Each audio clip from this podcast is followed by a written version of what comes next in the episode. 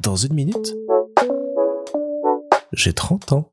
Salut Bon, je vous disais en début de semaine que je me sentais un petit peu vieux. Je pense que je viens d'ajouter quelques années à mon compteur. Hier, on a été s'acheter de nouveaux oreillers. Alors moi, mon histoire avec les oreillers, ça remonte à très très longtemps depuis que je dors dans un lit et j'ai toujours aimé des superpositions d'oreillers et un oreiller fétiche qui m'a suivi très très longtemps avant de malheureusement rendre l'âme.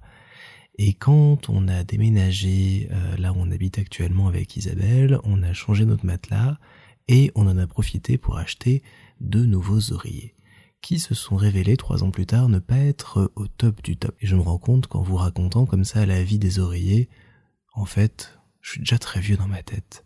Mais bref, on s'est enfin décidé à aller les changer parce qu'on dormait mal, parce que moi je me retrouvais souvent le matin avec un bras plié sous la tête pour relever un petit peu l'ensemble et faire en sorte que je dorme bien.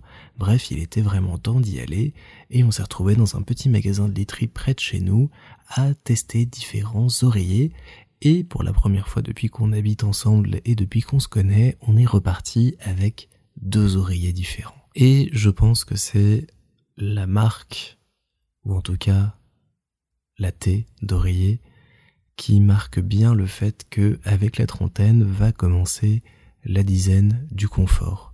On avait déjà arrêté depuis plusieurs années de dormir n'importe où, euh, par terre sur un matelas gonflable ou dégonflé et autres, et là on passe vraiment dans un nouveau stade qui est celui du confort recherché et total.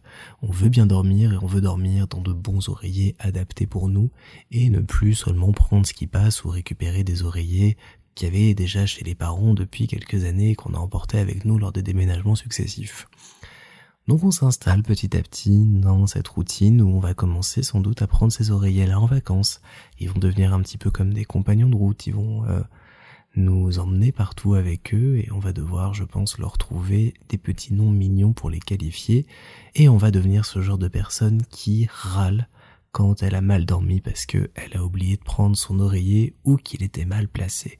En attendant, on va faire le test dans les prochains jours, mais je l'aime déjà quand même beaucoup et je sens que mes nuits vont être bien plus agréables, surtout si les petits chats commencent déjà aussi à aimer l'oreiller et à venir dormir dessus avec moi.